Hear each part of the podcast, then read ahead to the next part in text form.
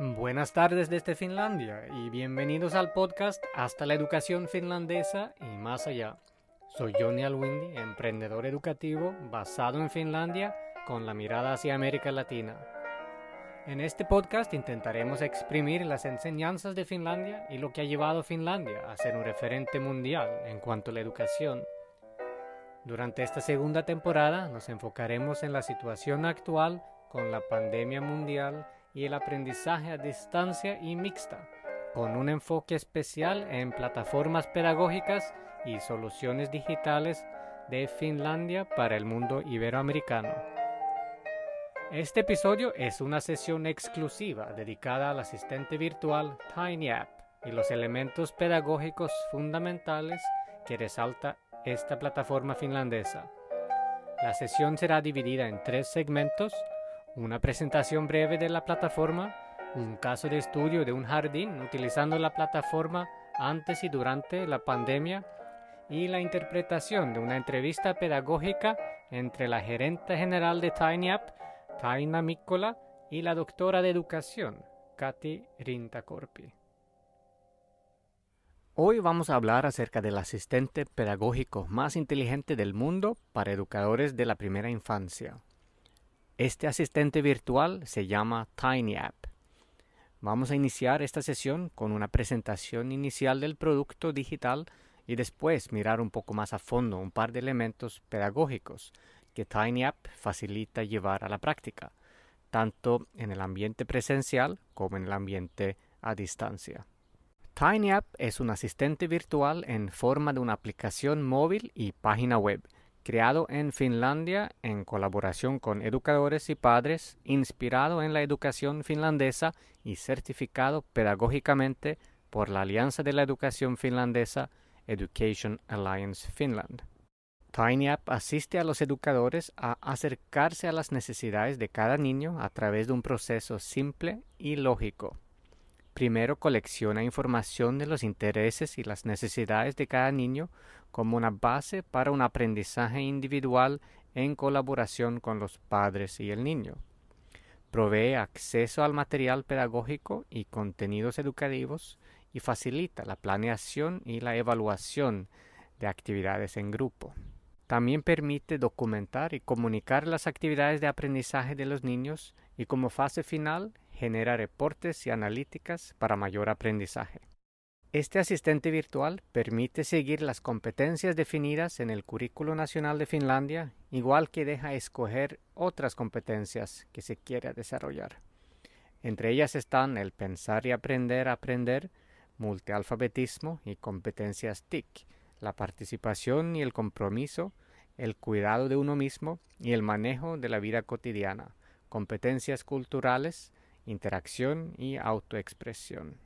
Además, se enfatiza las competencias y habilidades integradas con la planeación, la documentación, la comunicación y la evaluación. Estas tienen que ver con la relación con la comunidad, la exploración e interacción con el medio ambiente, el mundo de las lenguas, ni diversas formas de expresión, ni el crecimiento, el movimiento y el desarrollo. Antes de mirar más a fondo algunas de las pedagogías detrás de TinyApp, vamos a mirar y repasar un caso de estudio de un jardín que ha utilizado y sigue utilizando TinyApp en su día a día. Y aquí algunos consejos paso a paso sobre la educación infantil a distancia. Siguiendo las recomendaciones del gobierno desde mediados de marzo, el número de niños en guarderías ha decrecido las actividades han sido planeadas de nuevas maneras y la educación infantil a distancia ha encontrado su lugar en el vocabulario de los educadores infantiles. Queremos enfatizar el trabajo significativo de los educadores infantiles y también resaltar los actos heroicos en el mundo de la educación infantil. Hemos hablado sobre el cambio en la vida diaria con Tina Ölgren, que es la directora de la guardería Liliputti e Inka Mäkinen, que es la profesora sustituta y además fue alumna de la propia guardería Liliputti. La guardería Liliputti es una guardería privada de Oulu, Finlandia, con espacio para 50 niños. Sus actividades están basadas en la enseñanza activa de Jean Piaget y el énfasis se centra en apoyar la actividad propia del alumno y su independencia. La guardería favorece las actividades en pequeños grupos enfocadas a objetivos, las cuales posibilitan el apoyo al desarrollo individual del niño. El edificio de la guardería tiene tres plantas y cada grupo trabaja en una planta diferente. ¿Cómo ha cambiado la vida diaria de la guardería Liliputi? Tina e Inca dicen que en las semanas recientes han sentido que es especialmente importante el compartir la vida diaria y adherirse a los planes previamente preparados.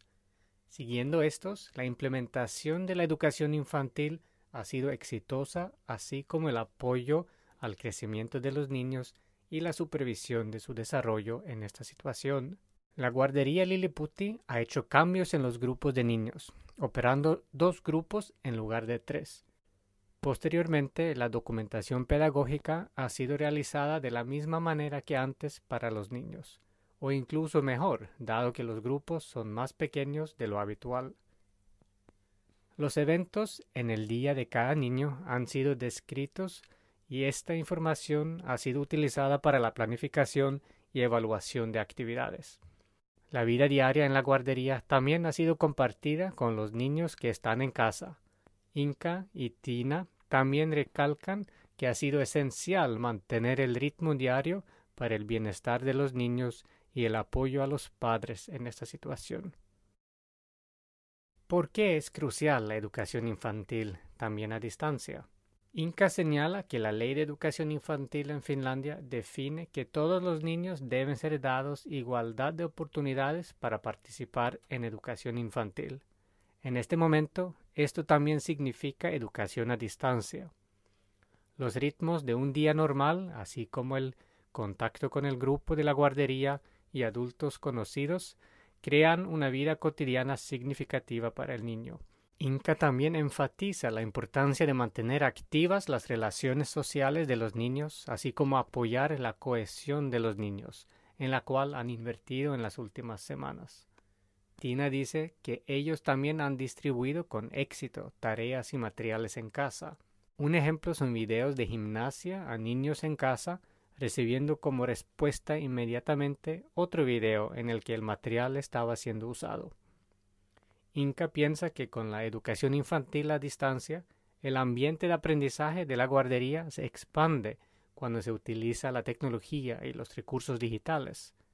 Al mismo tiempo, el plan de educación infantil se vuelve más cercano a los padres cuando es posible unir las actividades a las áreas de aprendizaje y hacerlo fácilmente visible a los padres también con la ayuda de la tecnología. Tina e Inca comparten cuatro consejos para una buena educación infantil a distancia. 1. Planea actividades que también sean factibles en casa. 2. Intenta algo nuevo a pesar de la situación inusual, como por ejemplo la documentación pedagógica digital.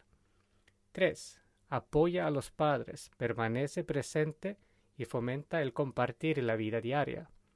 4. Ten en cuenta el futuro y un aterrizaje seguro para la educación infantil. Vamos a resumir al español una entrevista realizada por Taina Mícola, gerenta general de Tiny App, con la doctora de educación Katy Rintacorpi. Katy es una profesional de la primera infancia bastante experimentada con 20 años trabajando como profesora, emprendedora y gerenta y ha trabajado como consultora para profesionales de la primera infancia en Finlandia y en el exterior durante más de 10 años. Las respuestas originales son de la doctora Rinta Corpi y aquí interpretadas por Johnny Alwindi. Hola Johnny. Si pensamos en la planeación de las actividades en la educación de primera infancia, podríamos empezar con la pregunta ¿por qué es importante esa planeación? Si no planeamos las actividades, no podemos de ninguna manera alienarlas según los objetivos del currículo. Cuando hablamos de las actividades pedagógicas como deberían de ser en la primera infancia, no habría actividad pedagógica si no se planean las actividades. Si no se ponen metas a las actividades y no se evalúa el cumplimiento de las metas y los planes para seguir desarrollando las operaciones hacia adelante. La planeación es extremadamente importante y todo el tiempo un proceso presente en el trabajo. Desde donde empieza la planeación, ¿de dónde empieza el profesor? En Finlandia tenemos un buen currículo con los objetivos claros y directivos donde la primera instrucción es que todas las actividades se inician en los intereses y las necesidades de los niños. Entonces empieza con analizar qué tipo de personalidades tenemos en este grupo, qué les gusta, qué los emociona, qué temen, qué áreas tienen que desarrollar, dónde necesitan apoyo. Empezamos a vivir la vida compartida, jugamos juntos, compartimos la realidad con los niños. Así empieza de una manera divertida a formarse una perspectiva de eso que, ajá, este tipo de cosas tenemos en este grupo y esto deberíamos de acoger de una forma pedagógica también en esta fase de la vida. Y después, cuando ya tengas esa información coleccionada de los niños y tienen la perspectiva, etcétera, ¿cómo lo concretas en un plan? Esa sí es una fase increíble. Todo el proceso de la planeación y la implementación y la evaluación y el desarrollo para nosotros trabajadores genera muchas posibilidades. Podemos hacer el trabajo de muchas maneras y se vuelve muy agradable el trabajo si ya no lo es cuando empezamos a coleccionar y seguir las pistas que hemos coleccionado con los niños. Por supuesto, hay muchos desafíos hoy. Con esta manera de trabajar recibimos muchísima información, los niños y los padres nos generan muchísima información y material que podríamos utilizar. El mundo está lleno de fenómenos interesantes que se puede conectar a la pedagogía de la primera infancia y a la vida del niño. Y un gran problema durante la fase de la planeación es decidir qué concretamente haré en la realidad. Aquí como herramienta excelente, el currículo nacional nos ofrece la documentación pedagógica. Así que con su ayuda concretamos las cosas y con una buena documentación seremos más sabios cuando empecemos a decidir qué hacer en la práctica. En estos días, hoy en día, cuando muchos profesores se enfrentan con la situación de tener algunos niños bajo cuidado directo y otros niños están en la casa, ¿cómo implementar la planeación y la evaluación en esta situación?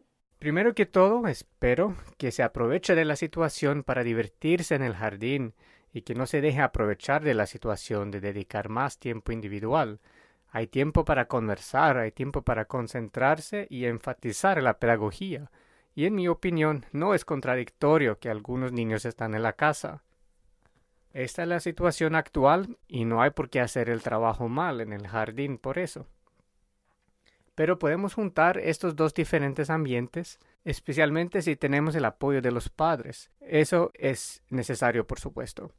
Podemos tener videoconferencias hacia la casa con los grupos que están en el jardín.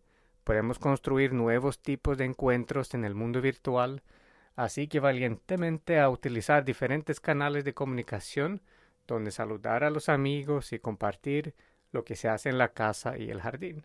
Ahora, claro, si se ha tenido funcionando un buen proyecto y ha logrado algunos avances en las actividades durante el comienzo del año, si se ha documentado el trabajo, lo podemos mirar con fotos, por ejemplo, en la casa, mostrando qué tipo de actividades se ha hecho.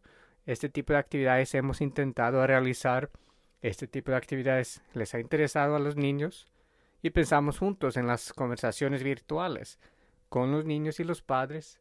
¿Qué haremos ahora en esta situación? ¿Qué pueden investigar, por ejemplo, los niños en la casa comparado con los que están en el jardín? Y después miramos cómo juntarnos después. Para lograr con la planeación, ¿qué consejos darías a los educadores de la primera infancia para tener en cuenta primero? Por ejemplo, tres cosas. Para empezar, es muy importante documentar, tomar fotos, grabar conversaciones, grabar con video. Si se canta canciones, por ejemplo, se puede filmarlo y enviarlo a los niños en la casa para que tengan un sentimiento de lo que pasa en el jardín. Documentar de muchas maneras en el jardín y por otro lado pedir y enseñarle a los padres de la importancia de la documentación. Otro consejo sería compartir valientemente con las casas lo que se ha hecho en el jardín. Toma al niño como compañero para que no sea tan estático contando formalmente lo que pasó. Sino con dinámica y en el grupo compartir las actividades con los que están en las casas. Tercero, pienso en la importancia de crear diferentes caminos. No te quedes demasiado fijado en un plan o con instrucción demasiada fija, sino como es típico en un proyecto, inicia la conversación y piensa con la gente juntos de qué tipo de cosas podríamos unir a nuestras actividades. Como educadora, tienes la habilidad de pensar las ideas desde la perspectiva pedagógica y enriquecer las ideas que llegan desde las casas para agregarles ese pensamiento pedagógico, profundizando las ideas que tal vez hayan nacido en las familias. Bueno, Johnny, ahora nos vamos a enfocar en la documentación pedagógica. ¿Qué es la documentación pedagógica? La documentación pedagógica significa que las actividades de los niños, su vida, sus descubrimientos, de alguna manera se documenta en la educación utilizando los documentos como herramienta en el diálogo pedagógico. Solo el hecho de tomar fotos y videos todavía no es documentación pedagógica, apenas cuando los documentos se utilizan para el desarrollo y la planeación de la educación podemos hablar de la documentación pedagógica. ¿Cómo inicias el proceso con documentación pedagógica? Se empieza el proceso desde el momento que se muestra interés por la vida del niño, se empieza a hacer descubrimientos y se pone atención a ciertas cosas. Por ejemplo, en el contexto del currículo de la primera infancia, se define que debemos coleccionar información acerca de los intereses de los niños, sus necesidades y competencias, y empezar a planear la educación de primera infancia juntos con el niño, basado en esto. Y la documentación pedagógica es una manera de ayudar a captar esos intereses y las necesidades del niño y ayuda a adelantar el proceso de planeación. Ahora en el currículo tenemos competencias transversales y áreas de aprendizaje que se puede utilizar para reflejar actividades diarias y para evaluar, por ejemplo, cómo ciertos proyectos se implementan y cómo se puede mejorarlos y modificarlos, y cómo las perspectivas de los niños afectan lo que se hace en las actividades. ¿Cómo ven los beneficios de documentación pedagógica para los profesionales de la primera infancia, para los niños y para los padres? Bueno, el aprendizaje es un proceso bastante invisible. Por ejemplo, si los niños de dos años están concentrados y emocionados 45 minutos durante un juego con agua, no queda mucho después sino camisetas mojadas. Cuando documentamos de alguna manera la vida, obtenemos siempre algún material que podemos utilizar como herramienta para iniciar el diálogo y la interacción con otros. Los documentos en sí no necesariamente cuentan toda la verdad de algún asunto, pero reflejan la verdad y la tarea importante es que juntos empecemos entre los trabajadores y los padres y especialmente con los niños a construir nuestro propio mundo, pensando qué significa ciertas cosas, qué haremos después, qué es importante para ti, cómo llevo yo como educador mi punto de vista profesional a la conversación. Y así, poco a poco, las cosas invisibles y las que están en el aire, como también la cultura de la organización, podemos captar de alguna manera, para empezar a desarrollarlas con conciencia. Muchas gracias por habernos acompañado en esta sesión. Para más información acerca del asistente pedagógico más inteligente del mundo para educadores de la primera infancia, visiten la página web tinyapp.biz o escríbenos en nuestras páginas de Facebook, Johnny Alwindi Public o Edvisto Latam. TinyApp está por lanzarse en América Latina, empezando con Colombia, y ofrece en este momento pilotos a muy bajo costo. Si estás interesado en probar este asistente virtual en tu jardín, contáctanos en nuestras páginas de Facebook. Para conocer más de plataformas certificadas pedagógicamente de Finlandia y disponibles para América Latina, regístrate también en la página web tuaula.co. Asegúrate de suscribir al podcast en cualquiera de las aplicaciones móviles que manejan podcasts para estar al día de próximos episodios y nuestras recomendaciones actuales desde Finlandia para América Latina. Este podcast está patrocinado por Edvisto y edvisto.com y esta sesión en colaboración con Tiny App.